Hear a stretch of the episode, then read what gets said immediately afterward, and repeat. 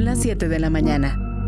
El radar de Ibero 90.9 está en la posición perfecta, listo para localizar la noticia. Muy buenos días, Mario. ¿Qué tal, Mario? Buenos días. Qué gusto saludarte, Mario. Mario, Mario, Mario. Los acontecimientos y sus protagonistas, todos captados por nuestro radar.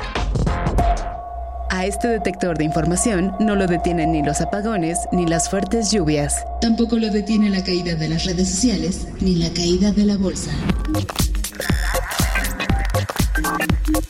Radar 99. Con Mario Campos.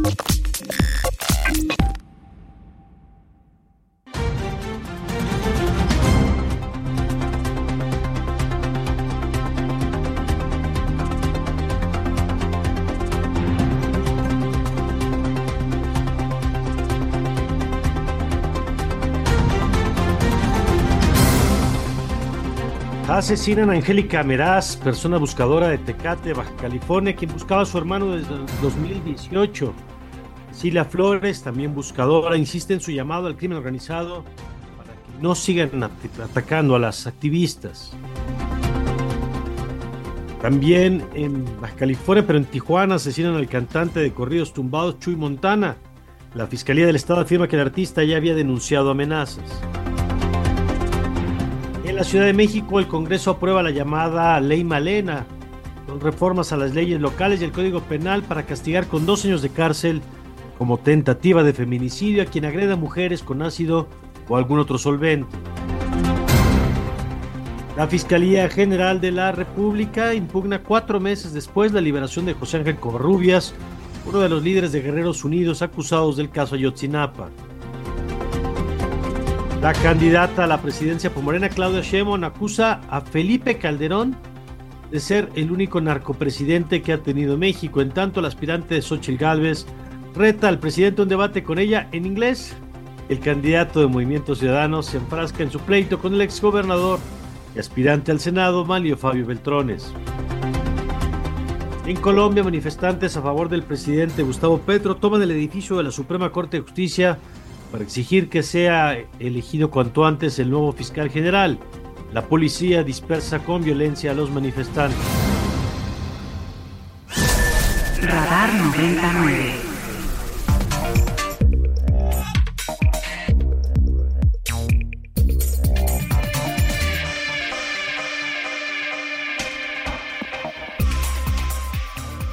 Buenos días, muy buenos días, bienvenidos a Radar 99. Yo soy Mario Campos y les saludo con gusto en esta mañana de viernes, viernes 9 de febrero del 2024. En esta mañana en la que saludo a mi querida Ana Jasso. Ana, querida, ¿cómo estás? Muy buen día. Hola Mario, muy buenos días. Aquí un gusto igual saludarte a todos los que se están integrando ahorita a las 7 de la mañana con nosotros. Un saludo muy feliz de estar aquí. Oye, con una mañana cargadita de información para variar, desde los temas de seguridad, temas internacionales. Ayer un día interesante, por cierto, para el presidente Biden en los Estados Unidos por un reporte que salió, que hoy está de manera destacada la prensa de ese país, sobre un reporte que consigna que tiene problemas de memoria el presidente Biden, cosa que le cayó muy mal, porque además, para acabarla de, de amolar, ayer mismo se equivoca y nombra al presidente de Egipto, refiriéndose como si fuera el presidente de México. Y bueno, mientras Trump ganando las elecciones internas de los republicanos. Y bueno, pues ahí, ahí se ve el regreso de Donald Trump en el horizonte. Yo creo que sería una terrible noticia por varias razones, pero bueno, parece que eso va caminando este año, entre otros temas que le vamos a contar eh, que están pasando en el mundo y en nuestro país. ¿Y cómo pueden comunicarse la gente con nosotros, querida Ana? Nos pueden encontrar en Twitter, arroba ibero909fm con el hashtag radar99, nuestro teléfono en cabina y WhatsApp 55 529 25 99, 55 529 25 99 para que se comuniquen con nosotros el día de hoy. Y cuando son las 7 con 6 minutos, aquí le contamos Ana y yo lo más importante que, que usted necesita saber en esta mañana.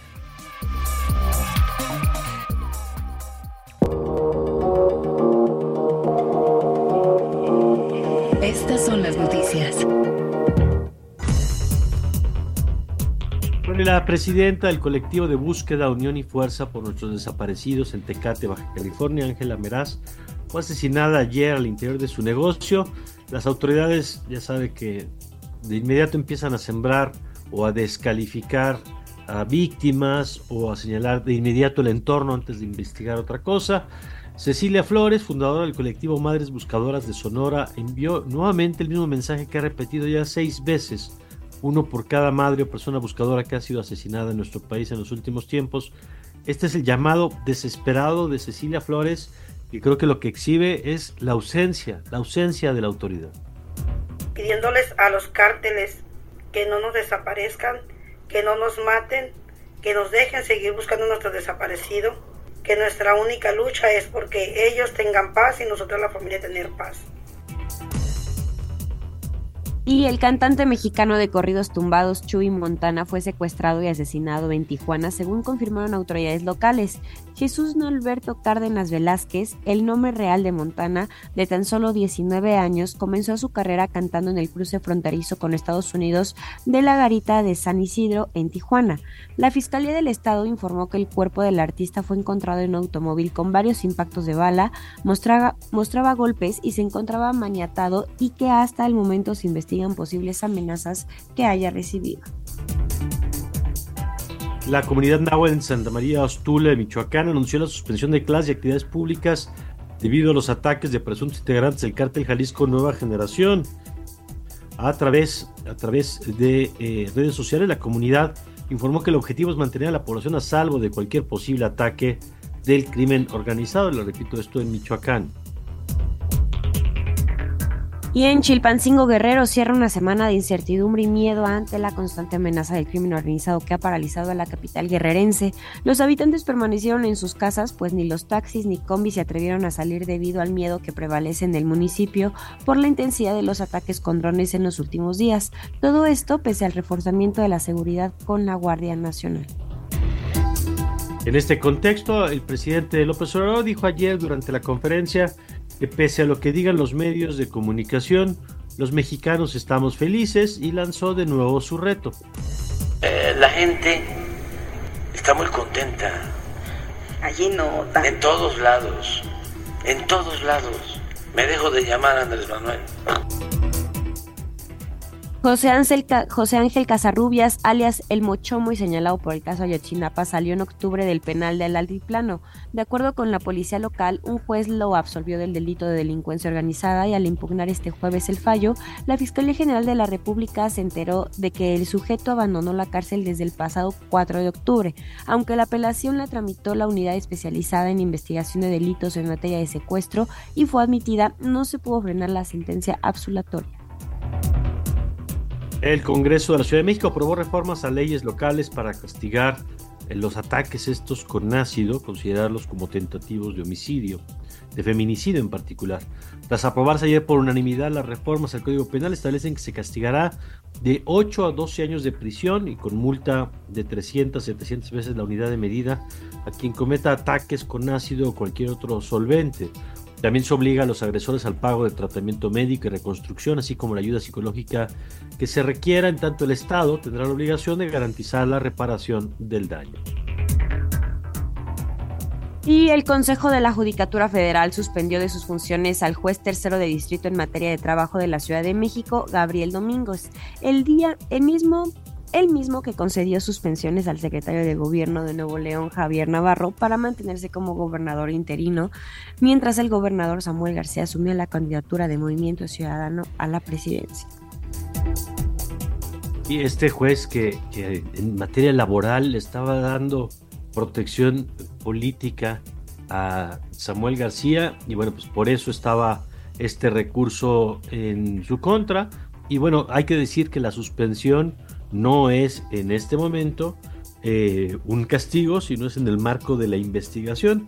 Vamos a ver en qué termina eso. Y bueno, en lo electoral, la candidata de Morena a la presidencia, Claudia Sheinbaum, salió en defensa del presidente López Obrador ante los mensajes en redes sociales que lo llaman narcopresidente, esto que ha sido una tendencia en redes desde la publicación de ProPública y de eh, la columna de Anabel Hernández, que usted recordará de hace un par de semanas. Bueno, esto dice respuesta Claudia Sheinbaum Si hablamos de algún gobierno vinculado con el narcotráfico, pues es nada más y nada menos que el de Calderón, que ya es múltiplemente conocido y probado. Nada menos que su secretario de seguridad pues está preso en Estados Unidos. Por su parte, la candidata de la oposición, ya de regreso en México, Xochil Gálvez, lanzó un nuevo reto al presidente López Obrador, esta vez a debatir en inglés, luego de los comentarios irónicos que externó el presidente en su conferencia matutina sobre la pronunciación que hizo la candidata del inglés durante su gira. Escuchemos. Pues me encantaría tener un debate con él en inglés. Y con la corcholata, pues quizá podríamos debatir de la caída de la línea 12 del metro. Un debate entre ingenieras y analizar a fondo el informe de la consultora DNB, la famosa consultora que se ocultó el informe por más de medio año. Bien, en cuanto a Movimiento Ciudadano, Jorge Álvarez Maínez, ayer continuó este pleito que trae con el exgobernador de Sonora y aspirante al Senado, Malefabio Beltrones, después del video por el que ya había ofrecido disculpas, pero esta vez centró sus ataques en el, exalcalde de Monterrey, el periodista Francisco Cienfuegos. Si le ganamos el Senado a Beltrones, no solamente nos deshacemos del mayor dinosaurio de la vieja política, nos deshacemos del bebesaurio de la vieja política de Nuevo León, su suplente, y entraría como senador en la lista plurinominal del PRI.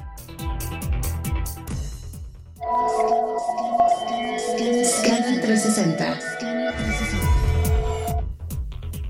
Y nos vamos con información internacional. Manifestantes afines al gobierno del presidente Gustavo Petro en Colombia sitiaron anoche el Palacio de Justicia en el centro de Bogotá en protesta porque ese tribunal no ha elegido a la nueva fiscal general.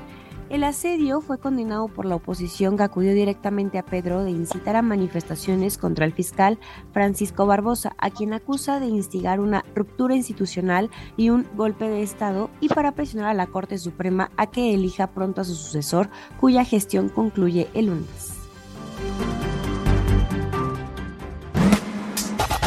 El mundo a través del deporte. 90.9. Y ahora nos vamos con un adelanto de Crack 99 con Omar García. Hola Omar, ¿cómo estás? Muy buenos días. Hola Ana, ¿cómo estás? Buenos días, buenos días Mari, por supuesto, quienes nos acompañan en este viernes de Radar. Muy buenos días.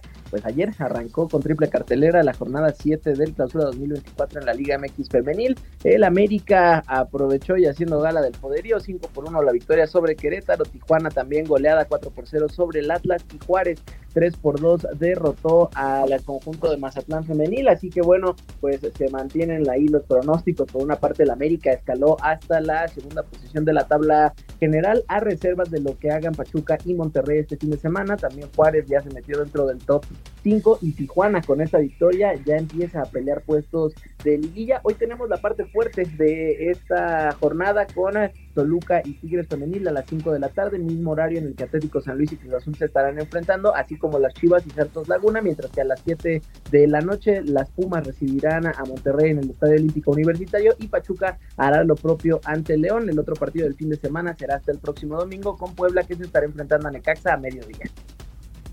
Muy bien, pues ahí está el parte del menú, parte, por supuesto, el estelar.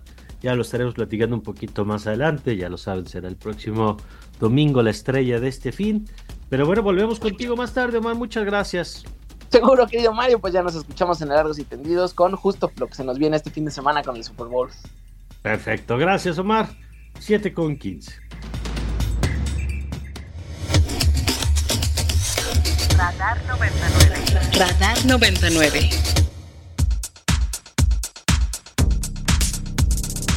Y nosotros nos vamos a ir un corte, pero quédense aquí con nosotros en Radar 99. Ya regresamos.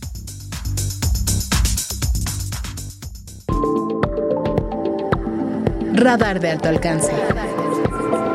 Por Ibero 90.9.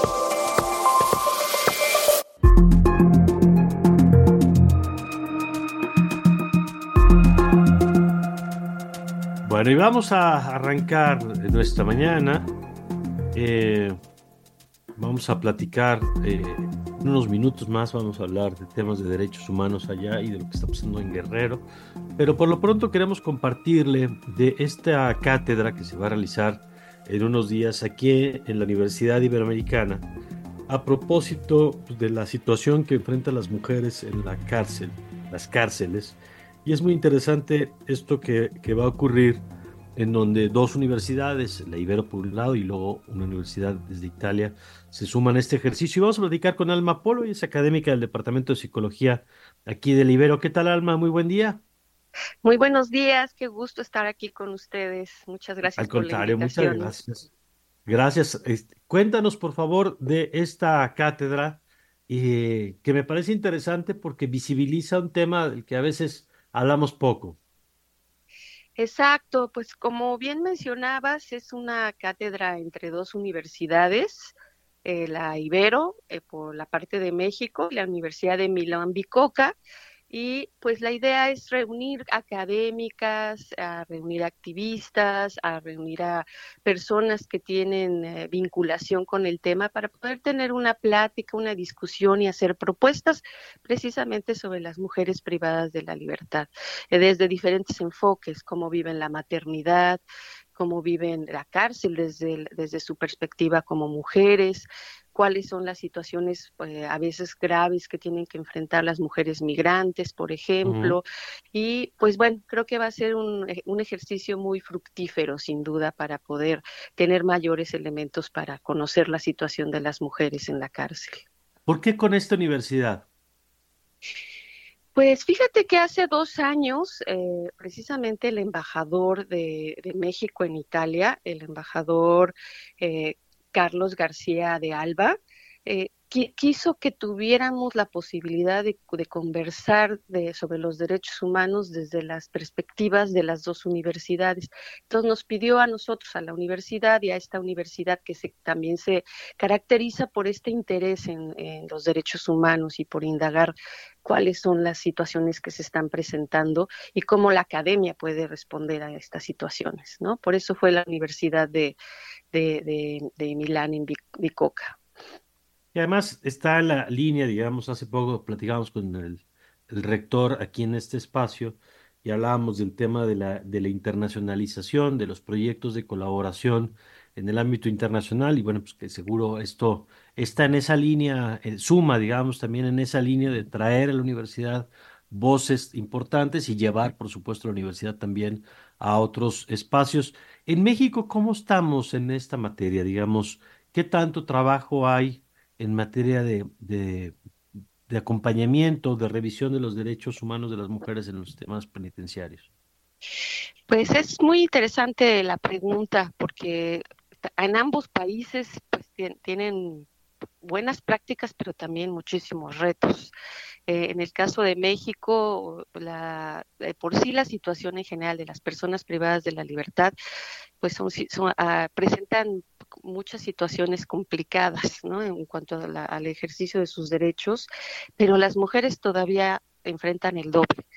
Te cuento un poco que cuando fuimos, eh, eh, cuando empezó la cátedra, la primera edición fue allá en Milán y las académicas del Departamento de Derecho precisamente nos eh, invitaron a una cárcel modelo allá en, en Milán, la cárcel de Volate. Y bueno, fuimos a la, a la, cárcel de hombres y luego a la cárcel de mujeres. Y las diferencias son notorias, ¿no? Por ejemplo, las cárceles de las mujeres es, de los hombres, perdón, hay mucho más programas de reinserción, mucho más, eh, eh, pues cuestiones que facilitan un, un poco la reinserción. En cambio, la de las mujeres, mucho más pequeña y con menos y con menos opciones. Pero si te vas a México, eso todavía es el doble de grave, ¿no? Porque todavía en México no tenemos eh, una, mira, con decirte que en las cárceles cuando entran las mujeres nadie las visita, ¿no? Por, por ponerte un ejemplo, porque pues pierden su rol de madre, su rol de esposas y entonces empiezan a quedarse solas, tienen dificultades para poder defenderse si son inocentes porque no hay quien las apoye con abogados, hay mucho más abusos por cuestiones de género dentro de las cárceles, así que hay mucho por hacer. Un reto muy muy importante que vamos a discutir justo en una de las mesas temáticas es la maternidad dentro de la cárcel, porque entonces no solamente es la situación de las mujeres, sino de los niños que nacen ahí y viven ahí por largo tiempo. Eso es relativamente distinto con lo que hemos visto en Italia, porque en Italia tienen programas de reinserción donde las mujeres no están en la cárcel, pueden estar en albergues, por ejemplo, con sus hijos y purgar su condena fuera de, la cárcel. Entonces creo que hay cosas que podemos aprender mutuamente, ¿no? De ambas, de en ambos países de los programas de reinserción y de educación y trabajo dentro de las cárceles. Alma, buenos días, ¿cómo estás? Te saluda Ana Jasso. En este ámbito de la educación creo que también es importante abordar el tema de la educación sexual dentro de las cárceles, ¿no? Porque, bueno, por lo menos aquí en México sí hay visitas donde sus parejas las pueden, eh, pues ahora sí que visitar. Eh, de ahí también está el tema de los niños en la cárcel. Eh, ¿Cómo se aborda esto desde la perspectiva de la cárcel italiana en comparación con las cárceles que existen aquí para mujeres en México? Pues bueno, la, visita conyugal es una, un derecho que tienen tanto los hombres como las mujeres, pero tienes toda la razón. Una cosa es la visita y lo otro es cómo manejas después tu vida dentro de la, de la cárcel. Justo una de las alumnas que está estudiando su doctorado va a tratar este tema, ¿no? A indagar cómo se están dando estas, esta, esta situación de la educación sexual, porque pues viene desde antes de que entren a la misma cárcel, ¿no? Y, luego ya es mucho más complicado cuando están en este contexto. Pero sí hay muchos retos para la educación, ¿no? En, muchos sentidos, sexual, para la educación, en que tengan más elementos para poder integrarse cuando salgan, a que mejoren su calidad de vida, defendan, defiendan sus derechos y todo eso es educación y prevención. Entonces, yo creo que ahí tenemos muchísimo camino que recorrer todavía. Muy bien, pues ahí está esta cátedra de 19 al 21 de febrero eh, aquí en la Universidad Iberoamericana y ya está abierto para el registro y el detalle de los programas que también pueden encontrar, ¿no? Exacto, tenemos el 19 es la inauguración y la conferencia magistral con una con la doctora Claudia Pecorella, que es una abogada penal muy eh, comprometida con, esta causa y que justo va a hablar de las mujeres en, en la situación de las mujeres en las cárceles. Y 20 y 21 tenemos mesas temáticas de 9 a 1, así que están cordialmente invitados a, acompañarnos. Muy bien, pues muchas gracias, eh, eh, gracias Salma y estamos pendientes, por supuesto, de esta y todas las actividades que están realizando. Muchísimas gracias por la invitación y que les deseo un muy buen día. Gracias, la doctora Alma Polo, es académica del Departamento de Psicología de aquí de la Universidad Iberoamericana, 7 con 27. Tiempo de echar un vistazo a las primeras planas, pero déjeme adelantarle una cosa. Hoy arrancamos el programa platicando sobre esa mujer asesinada ya en, Baja California eh, y me llama la atención, y no para bien, pues que no hay un solo portal el día de hoy, digo, no hay un solo periódico, una sola primera plana el día de hoy lo consigne en, en portada. Eh, que por cierto, hay información sobre esto en Radio Francia. Si les parece, vamos primero con eso. ¿Nos podemos ir con eso de una vez? Perfecto, vamos con eso y eh, terminando, porque creemos nosotros que es muy importante, ya hacemos un recorrido por las primeras planas nacionales e internacionales. Angelita Merad León era presidenta del colectivo Unión y Fuerza por nuestros desaparecidos de Tecate, en Baja California, y buscaba a su hermano desaparecido el 27 de junio de 2018. Este jueves, sobre la una y media de la tarde, fue asesinada a balazos en su salón de belleza. Las organizaciones de desaparecidos piden a la Fiscalía que esclarezca el asesinato y denuncian que las autoridades judiciales no se tomaron en serio las tres denuncias que presentó la víctima porque había recibido amenazas del crimen organizado. La fiscal general del Estado de Baja California, Elena Andrade Ramírez, anunció que la investigación ya está en marcha y aseguró que no se escatimarán recursos para llevar a los responsables de este hecho ante la justicia. En mayo del año pasado, otra mujer, Teresa Maguellal, que buscaba a su hijo desaparecido en 2020, también fue asesinada a balazos en la ciudad de Celaya, en Guanajuato. En México, según registros oficiales, ha habido desde el 2006 420.000 asesinatos atribuidos en su mayoría al crimen organizado. Bueno, vámonos ahora sí con lo que sí traen, además del concierto de Carol G, lo que sí traen las portadas nacionales.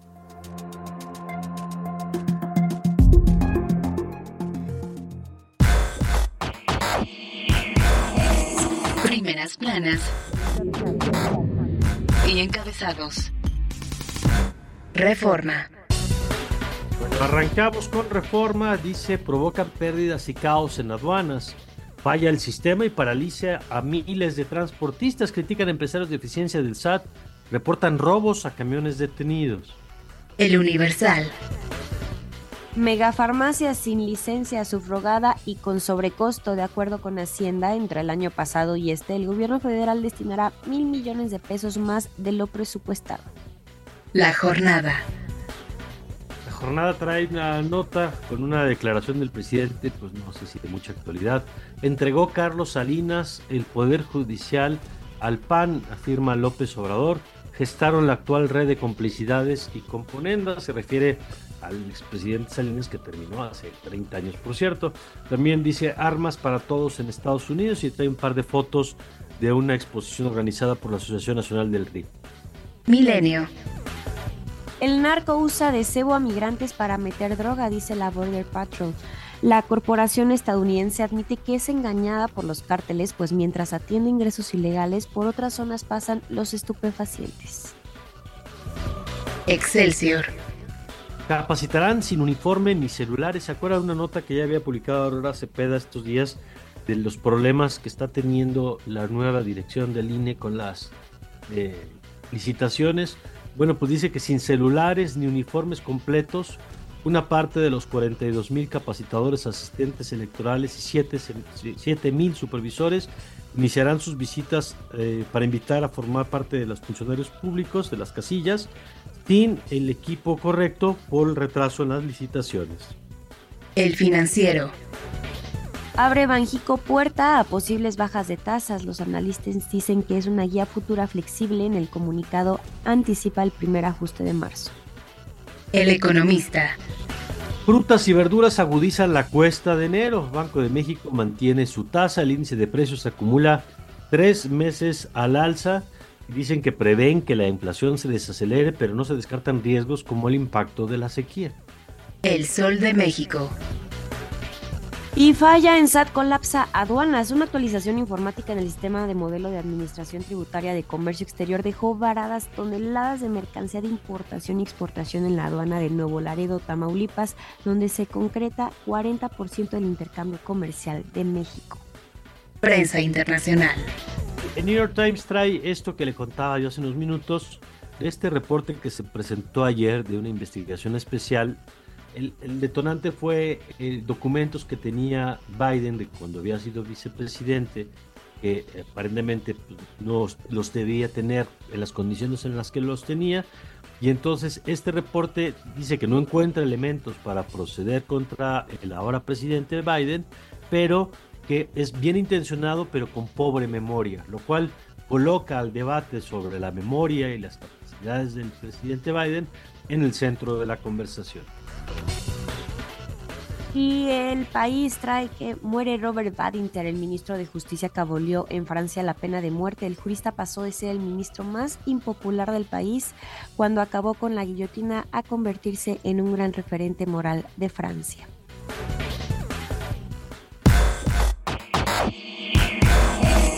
Primeras planas y encabezados. Radar 99.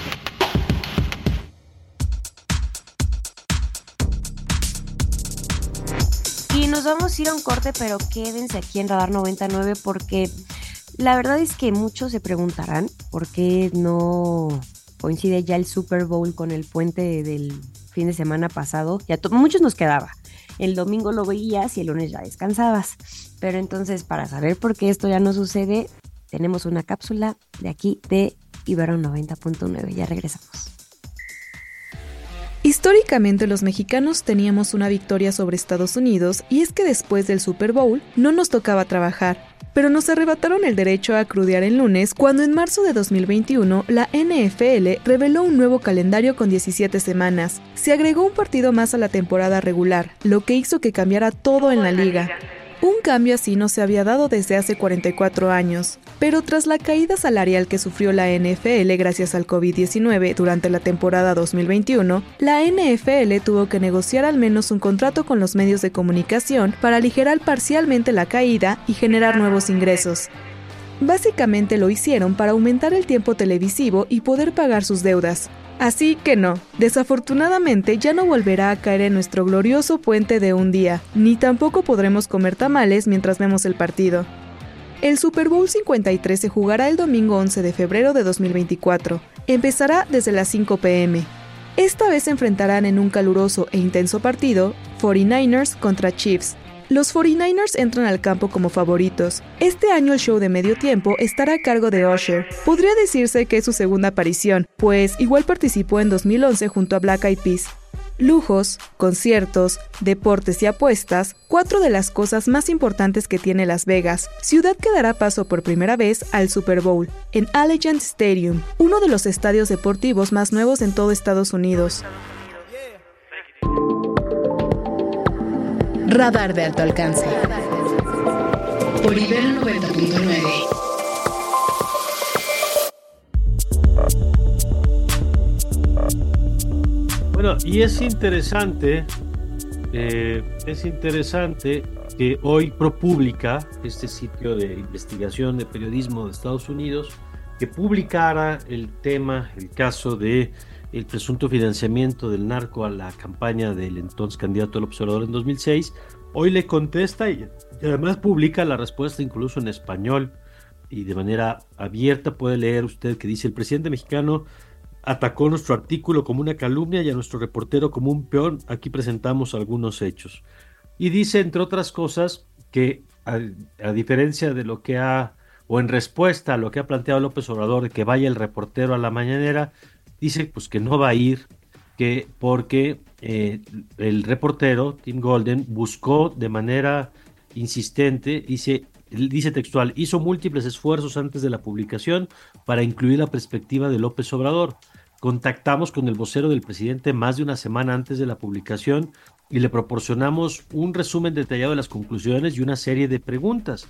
Después de varias solicitudes, el vocero prometió una respuesta, pero nunca la recibimos. Y dice que ProPublica hablaría con López Obrador, dice como con cualquier otro jefe de Estado, pero no para un episodio del segmento ¿Quién es quién en las mentiras? Y luego recoge algunas piezas del reportaje inicial, eh, cuenta los casos de estos testimonios del, del, testigo que señaló que se le había dado esta aportación al presidente, eh, dice, algunos críticos de nuestro reportaje han preguntado por qué indagamos en una acusación de corrupción del 2006. Es una pregunta razonable. Nosotros lo vimos como un caso ejemplar de las presiones que enfrentan los funcionarios estadounidenses cuando se enteran de la posible corrupción en México. Mientras algunos funcionarios estadounidenses creen que el combate a la corrupción debería ser una responsabilidad mexicana, otros notan que la colaboración oficial ha sido un elemento clave eh, que ha alimentado su surgimiento como una fuerza global del crimen. Y va explicando ahí cada uno de los puntos. Dice, los ataques del observador desde el podio del palacio han sido personales e insultantes. Y luego señala que el reportero ha trabajado desde México durante más de tres décadas como corresponsal del New York Times, jefe de la corresponsalía del New York Times en la Ciudad de México, después como reportero de investigación para el Times y para ProPublica. En fin, es una larga respuesta y ahí está eh, pues lo que le contesta hoy ProPublica Dice, esperamos que el presidente nos conceda una entrevista, pero de todas maneras continuaremos escribiendo sobre la corrupción mexicana y la política de Estados Unidos en torno a ella. Bueno, pues ahí está este tema.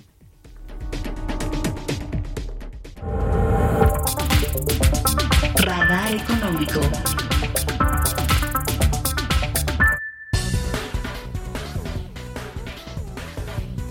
Y nos vamos con el radar económico. La Junta de Gobierno del Banco de México mantuvo ayer jueves de manera unánime en 11.25% la tasa de interés de referencia, es decir, la que, la que determina el costo el que se financian las empresas y familias en el país. El Banco Central señaló en un comunicado que desde su última reunión de política monetaria, la inflación general anual exhibió un ajuste al alza. En enero se ubicó en 4.88%. El gasto de la pensión para el bienestar para adultos mayores, uno de los programas prioritarios del gobierno de López Obrador, llegará a una cifra de 2.08 billones de pesos para el 2050, de acuerdo con las estimaciones del Instituto Mexicano para la Competitividad, el INCO. Al analizar el tema del presupuesto y las reformas enviadas por el presidente el lunes pasado, el INCO señaló que el crecimiento para el 2050 de solo este programa será de 138%. Las peticiones iniciales de subsidio por desempleo en Estados Unidos alcanzaron la semana pasada un total de 218 mil solicitudes, lo que supone una caída de 9 mil personas respecto a los datos anteriores, según revelan datos publicados este jueves por el Departamento de Trabajo. La mayor empresa de medios de comunicación y telecomunicaciones de Canadá informó el jueves que pondrá fin a varios noticiarios de televisión y realizará otros recortes de programas después de que su empresa matriz anunciara 4.800 despidos y la venta de, sus, de 45 de sus 103 emisoras de radio regionales. Esta mañana la criptomoneda Bitcoin inició con un valor de 47.200 dólares, mientras que un dólar arrancó en 17 pesos con 11 centavos.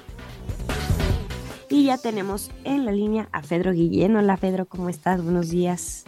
Ana Jasso. Así es, aquí presente. Ana Jasso, es un placer saludarte. ¿Está Mario Alberto por ahí? A sus órdenes, señor.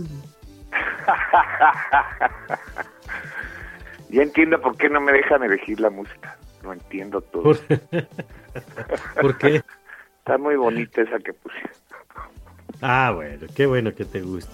Sí, sí, me gusta. Oigan, muchachos, ¿ustedes festejan el Día del Amor y la Amistad? ¿O Pues, no? Ya sí, la verdad, la verdad. No, la verdad yo no, mucho, la verdad Ana. no. no. No. o sea, mm, no. O sea, son igual de amargados que yo. Bueno, La si gente- alguien la me da algo, va a lo restaurantes, pero- compra tampoco flores. nos volvamos locos, ¿no? No, pues eso de las flores, los chocolates, los restaurantes. Pero creo que además caen miércoles de ceniza, ¿no? Ajá, Sí, sí, sí, esta vez sí.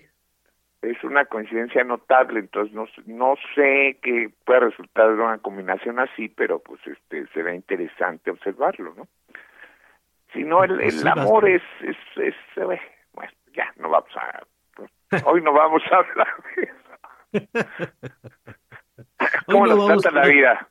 Hoy no vamos a hablar del amor entonces. Bueno, Hoy no hablemos del amor. Yo estoy lleno de odio, me preocupa cada vez pues, los, los viejitos, ¿no? Ves que dan bastonazos y eso. pues, Sí. me empiezo a sentir así, así. Bueno, Mi pero mira, si tolerancia disminuye día con día. Pero puedes hablar del amor el próximo viernes como homenaje al 14 de febrero, puede ser. Hablaremos de la química del amor el próximo viernes. Eso es, es- ese es un tema interesante, ¿no? Alguna vez Reforma me pidió un artículo sobre la, eh, la ciencia del amor. Ajá. Y yo dije, pues bueno, pues va a estar, va a estar divertido, Oye, ¿no? si, si ya has acabado con las ilusiones de algunos menores en diciembre, que no acabes con las ilusiones de los enamorados en febrero. Tienes toda la razón, Mario Alberto. Pero hoy no vamos a hablar de eso, muchachos. No, ¿de qué Hoy vamos a hablar. Fíjense que, que tengo una querida vieja amiga que es profesora universitaria y hace una pregunta que, que me parece interesante. Ella le, le pregunta a sus estudiantes cuál es el evento social más importante del siglo XX. Y resulta que la respuesta cuando la dan los varones es diferente a la de las mujeres. Ah, Entonces, pues sé que es de apreciación como el bar, pero este, ¿me puede decir qué creen que responden los hombres y qué creen que responden las mujeres? el evento evento social, más importante del siglo XX.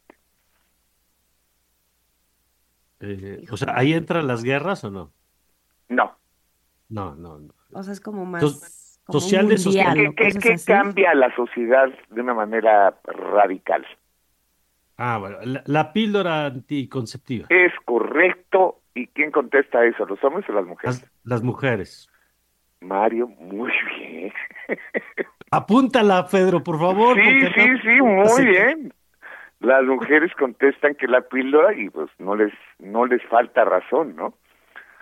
Pero fíjense que los hombres, esta sí no, no darían nunca, como no di yo, es la conquista espacial. Ah, mira. ¿Eso qué? ¿Eso qué? Pero bueno, pues así somos los hombres. Yo yo estaría de acuerdo con que la píldora es el evento social más importante del siglo XX, ¿no? Muy bien. Van, van muy bien. Bueno, yo creo que aquí ya la podemos dejar, ¿no? Fíjense que nadie, nadie sabe esto y la. Academia Mexicana de Ciencias eh, argumenta que es la contribución científica más importante de nuestro país al mundo y nadie lo sabe. ¿Qué ¿Cuál? científico mexicano sintetizó la noretisterona? La noretisterona. Sí, señor, principio activo de la píldora anticonceptiva. Ah, pues bueno, el famoso doctor, ¿no, Ana? ¿Te acuerdas cómo se llama? Claro, este Este eh, Luis Ernesto Miramontes Cárdenas. Ándale, ¡Qué exacto. bárbaros! Muy bien. Eh, fíjense que es una historia interesante porque eh, se sabía que las mujeres indígenas consumían barbasco como método anticonceptivo. ¿Qué es el barbasco? Eh, Hoy estoy barqueando, planta. ¿vieron? no, sí, sí se ve. A ver, ¿qué pasó, Ana?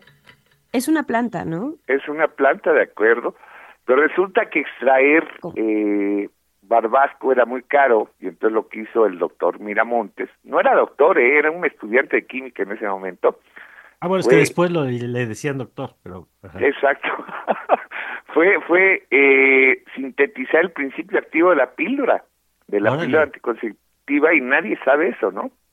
Muy bien, van súper bien. ¿Qué papa se opuso a través de una encíclica a métodos anticonceptivos no naturales? Eh, ¿Todos? no, pero este sí publicó Todos algo. los anteriores. ok. Este, Mm, y- Ahí ya los torcí un poco.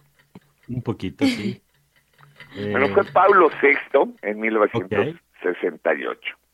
mm, Finalmente, bueno, se sabe que, que la única manera de, de no tener hijos es no teniendo relaciones sexuales, es decir, no hay un método anticonceptivo 100% eficaz. Pero. ¿cuál sería la combinación más eficaz para evitar la concepción? eh, pues pastillas y preservativo. En realidad es ¿El DIU más preservativo. Ok. Ok, yo, yo les doy un 80, muchachos, bien ganado. Eh, Oye, Ana, como habíamos andado. De 5%.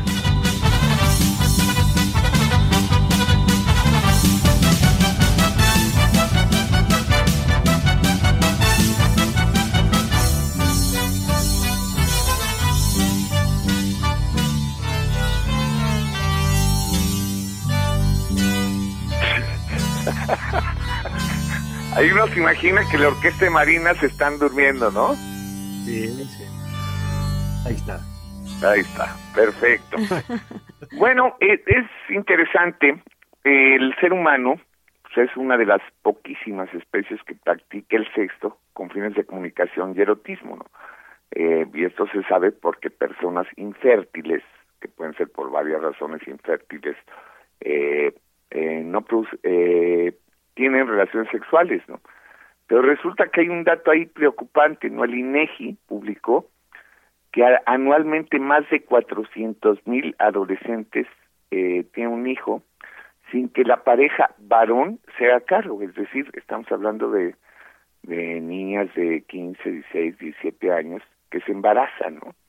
Entonces las consecuencias de un embarazo temprano pues, son múltiples, ¿no? Eh, eh, los recursos necesarios, el tiempo que se necesita para la crianza, la interrupción de estudios, la pérdida pues muy abrupta de, de un periodo tan emocionante como la juventud, ¿no? Existen además situaciones de riesgo eh, que aumentan eh, la probabilidad de un embarazo temprano, como el consumo de alcohol o de drogas que nos nos disuaden de las alertas que debíamos tener, ¿no? En Estados Unidos se hizo una encuesta que, que es eh, alarmante, en el que las adolescentes decían que preferían que su pareja no usara condón o preservativo eh, para demostrarle su amor, ¿no? lo cual es demencial. Entonces, pues, la decisión de entablar relaciones sexuales debe ser libre, responsable, y es, eh, es muy importante conocer cuáles son los métodos de anticoncepción porque son vitales para, para evitar esto que, que es indeseable, que es un embarazo no deseado. Entonces, pues hay los naturales, ¿no? Que son los que la Iglesia ha aceptado siempre, que son por de lejos los menos confiables, ¿no? Se basan en, en la ausencia de relaciones sexuales en el periodo fértil de la mujer y se conocen como el método del ritmo, del moco cervical, de la medición de la temperatura, son realmente muy poco confiables porque la variación que puede tener una mujer en estos ciclos es eh, puede ser alta, ¿no? Eh, hay los mm. químicos que se basan en el uso de hormonas que se aplican por inyecciones, pastillas, cremas, óvulos, la píldora de emergencia inclusive, ¿no? Y estos son infinitamente más confiables. Hay los mecánicos, que son barreras que impiden el contacto entre óvulos y espermatozoides, pues este los dispositivos intrauterinos, los preservativos justamente. Y hay los definitivos, ¿no? Que es ligarse las trompas, la vasectomía, que esto pues en adolescentes no aplica, ¿no? El, el, consejo, digamos, es que es esta decisión de qué usar y en qué momento empezar se tome siempre en pareja y con el consejo eh, de un especialista, un ginecólogo probablemente, ¿no? Y hablar de estos temas me parece que es fundamental en estos tiempos en los que el INEGI nos, nos da este dato que es escalofriante, ¿no? Eh, para, para un chavito, este, truncar eh, su juventud por algo que, que probablemente le, le cambie la vida, pues no es lo más aconsejable y aprovecho para hacer un comercial porque toda esta información viene en un libro mío de Planeta que se llama Adolescente, eres un mutante, disfrútalo. no sabía de eso. Nunca me promociono, entonces ya me regañaron. No, mira, está muy bien, muy bien. Oye, pues ah. muchas gracias, querido Fedro, como siempre. Tenemos un, un, requisito para Fedro que dice, buen día, mi nombre es Mónica Pavón. Fedro, ¿le puedes mandar un saludo a mi esposo? Se llama Alejandro Ávila y que se quedó esperando los tamales, por favor. Alejandro Ávila, este, mando tamales de chipilín y un saludo este muy fuerte. Eh, pero no sé por qué se. Ah, pues yo quería mandarle tamales. La semana pasada, ajá. sí, yo creo. Creo que nos escribieron, sí, justo la semana soy pasada. el. ¿no? bueno, es que no me mandó la dirección, entonces. Pues, eso fue, eso fue todo. Gracias, querido Fedro. Nada, les mando un abrazo como siempre. Gracias, Fedro Carlos Guillén, como todos los viernes aquí en su espacio. 8 con 1.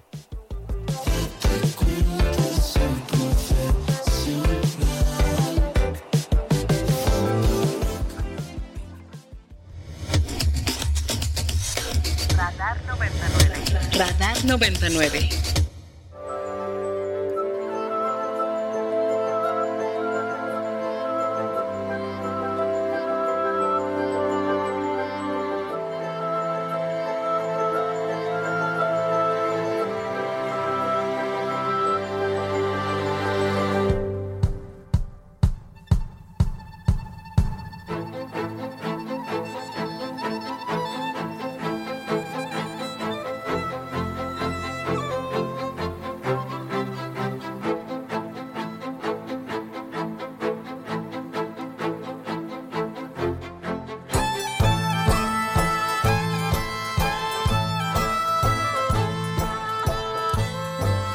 Estamos escuchando este álbum que fue eh, reconocido hace unos días con el Grammy por este álbum con The Lost Bayou Ramblers, eh, interpretado por la orquesta de Luisiana, la Filarmónica de Luisiana, y dirigida por el maestro Carlos Prieto, a quien me da mucho gusto saludar, como siempre, que tenemos el gusto de recibirlo en este espacio. Maestro, ¿cómo está? Bien, bien, gracias. Gracias por la entrevista. Buenos días. Y además, maestro, usted trabaja, yo creo que yo creo que se clona porque todo el año está haciendo proyectos en México, en el extranjero.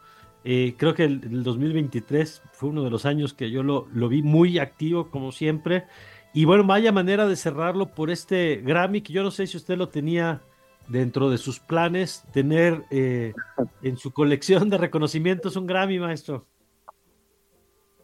No, no, entre, entre los planes nunca se tiene ese tipo de cosas, siempre siempre es un sueño, y pero viene como una sorpresa, sobre todo porque este fue un, un disco que se hizo de un concierto en vivo, de, con un experimento de hacer un, concierto de, la Orquesta Luciana con la que estuve 17 años y un grupo que se llama The Lost Valley Ramblers, que es un grupo de, es una banda como de rock y de música folclórica del oeste de, de Luisiana, muy, muy interesante, que cantan en francés y es un grupo fascinante. Y pues la verdad es que el experimento eh, funcionó muy bien al punto que se grabó el concierto en vivo y pues inicialmente nos cayó la sorpresa de que fue nominado y después de que ganó un Grammy, cosa que fue por demás inesperada, pero por demás eh, celebrada, porque pues eh, la orquesta es una gran orquesta, sirve a una gran ciudad, y pues ahí pasé 17 años de mi vida, que no es poca cosa, y, pues la verdad, familiarmente, profesionalmente, musicalmente, humanamente, fueron años inolvidables. Entonces, coronarlos con un premio así, que es muy importante para una orquesta, pues está muy bien. Eh, que además entiendo una relación con una ciudad y con una orquesta que se da después de la llegada de Katrina y cómo, cómo ha sido esa relación y cómo marcó ese evento el trabajo y la propia y la propia producción. La, verdad es que fue fue o sea fue fue un, como un um, una aventura increíble porque o sea, yo, yo, a mí me ofrecieron trabajo en 2004, o sea, un año antes de Katrina, y firmé el contrato una semana antes del huracán Katrina. Y pues esto que, que destrozó la ciudad de, Nuevo Orleans, se llevó al teatro, que, es un teatro maravilloso, que es donde se grabó esto, pues quedó inutilizable, muchos músicos perdieron todo, etcétera pues yo yo como que redoblé esfuerzos, dije, es una oportunidad de, comprobar lo que yo siempre he dicho, que las orquestas son parte de una ciudad de una manera social y educacional y no solo de un entretenimiento, ¿no? Y pues poco a poco se fue recuperando la ciudad, se fue recuperando la, la orquesta y pues tuvimos momentos de enorme, de enorme emotividad, ¿no? Eh, la orquesta fue invitada a tocar a Carnegie Hall en 2018 y pues este, Grammy, pero muchísimas cosas en medio que fueron maravillosas. Eh, logramos remodelar el teatro, este, regresar al teatro, todo, o sea, fue, fueron cosas muy, muy emotivas. Hicimos muchos estrenos, hicimos muchas eh, cosas interesantes y una de ellas fue pues eh, el, el, trabajar con músicos increíbles que hay por ahí y a muchos de ellos legendarios, pues me tocó conocerlos. ¿Qué tan distinto, maestro, es dirigir una orquesta eh, en música clásica y de pronto trabajar en un proyecto como este durante tantos años, que eh, es un Grammy por música, eh, en la categoría de mejor grabación de música de raíces regionales? Ya estamos escuchando de fondo parte de esta producción. ¿Qué tan distinto es dirigir música regional con estas raíces que estamos escuchando y música tradicional clásica? Bueno, es que depende de, la música, ¿no? En este caso, eh, y creo que en parte por eso fue el éxito, en este caso fue muy fácil porque este tipo de música es es es, es una, una mezcolanza entre música francesa que traen los inmigrantes franceses que inicialmente van a Canadá y después de ahí van a Luisiana, eh, es cantada en francés, pero como también tiene influencia eh, celta, eh, escocesa, irlandesa y africana y, latina, pues tiene violines, cosa que se combina muy bien con la orquesta, tiene banjo, que también funciona muy bien con la orquesta, o sea, en, general eh, funcionan bien los crossovers, pero hay veces que son difíciles, o sea, por ejemplo, en un caso de una banda de rock, es, muy difícil porque la banda toca fuertísimo y la orquesta nunca puede tocar así, entonces hay que amplificar a la orquesta, etcétera. Aquí no necesitamos amplificar absolutamente nada y, eh, eh, se logró un, una amalgama increíble, cosa que, que pues ya lo sabíamos por el estilo. Lo que sí hay que decir es que este tipo de música ni siquiera en Estados Unidos es tan conocida y que eh, con todos con todos estos estos eh, experimentos aprendimos mucho de música, pero también aprendimos mucho de historia, eh, porque con la música aprende uno la historia de los procesos de migración, ¿no? Igual que está pasando en Estados Unidos, que, que la música hispana está entrando fuertísimo junto con la inmigración, pues igual pasó aquí con este tipo de música. Claro. Oiga, y además es el segundo Grammy, ¿ya, ya les va a poner repisa o qué? no, bueno, pues yo creo que la posibilidad de otro es, más que remota, pero seguiremos trabajando. Es decir, ya hace un par de meses hubo un Grammy con la Orquesta Minería que fue, que fue muy, muy emotivo, con Pacho Flores, el trompetista, con, con quien estoy aquí trabajando esta semana en Miami el estreno de un concierto de Gabriela Ortiz, que es una gran compositora mexicana. Eh, y bueno, pues sí, dos en tres meses, pues como que si lo sueñas, dices, no, no, no, qué sueño tan raro. Pero a veces la realidad supera, supera el sueño. Déjeme preguntar algo, maestro. Yo creo que los méritos siempre son, eh, por supuesto, de la persona, eh, pero a mí me llama la atención que en, el tema de la música clásica, por ejemplo, como es su caso, eh, y otros directoras y directores que están triunfando, en el caso de los cantantes mexicanos de ópera que hemos contado acá, que hay una, eh, ya varios años con una generación de talento notable mexicano, eh, ¿a qué atribuye usted esto? Porque no, no en todos los campos, digamos, encontramos mexicanos tan exitosos como estamos viendo acá. Y por eso le pregunto, porque entendiendo que es un asunto primero de mérito personal, ¿usted eh, ve algo que explique, digamos, por qué se han dado estos resultados? Bueno, pues el talento en México es, enorme. En, el, ámbito musical siempre, siempre ha sido México un sitio importantísimo y, pues yo creo que este éxito que ha tenido con los cantantes Ayer estuve oyendo, aunque no en persona, en la gala de, de, la Orquesta de Minería, en la gala de ópera, y pues unas voces impactantes y, jóvenes, ¿no? Es que cuando el talento se combina con el trabajo y con la disciplina, pues se logran eh, casos como los de los solistas, los cantantes que están teniendo éxito, etcétera. Yo, yo creo que se trata mucho de maximizar la educación, es decir, que el talento estará y está siempre ahí, en, en, todos los ámbitos. Lo que nos ha faltado a veces en México es, es lograr eh, tener becas, maximizar la educación, pero en el caso de algunos de los cantantes ha habido muy buenos programas como el de Sidam, que, ha funcionado muy bien, que apoyan el talento de cantantes.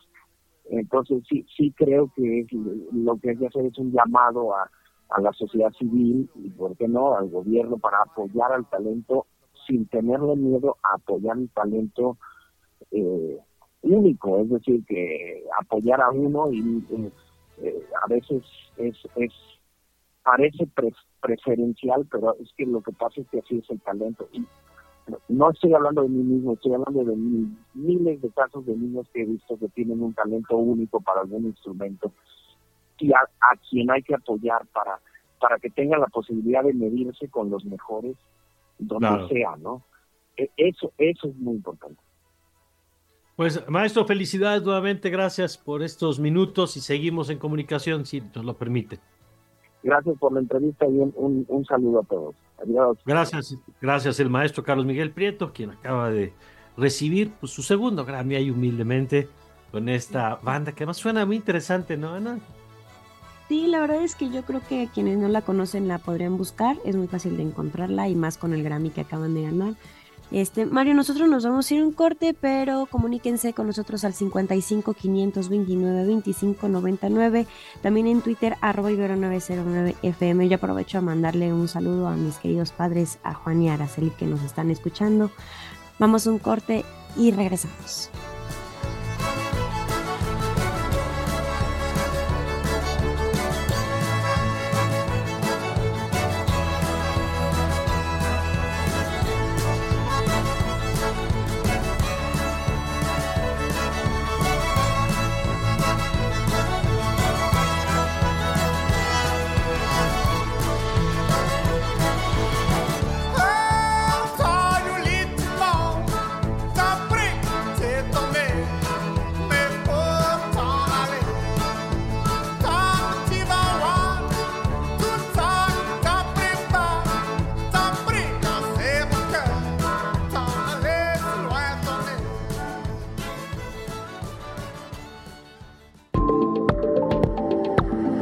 Radar de alto alcance.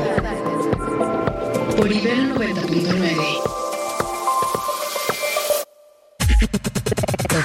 90.9 Ibero.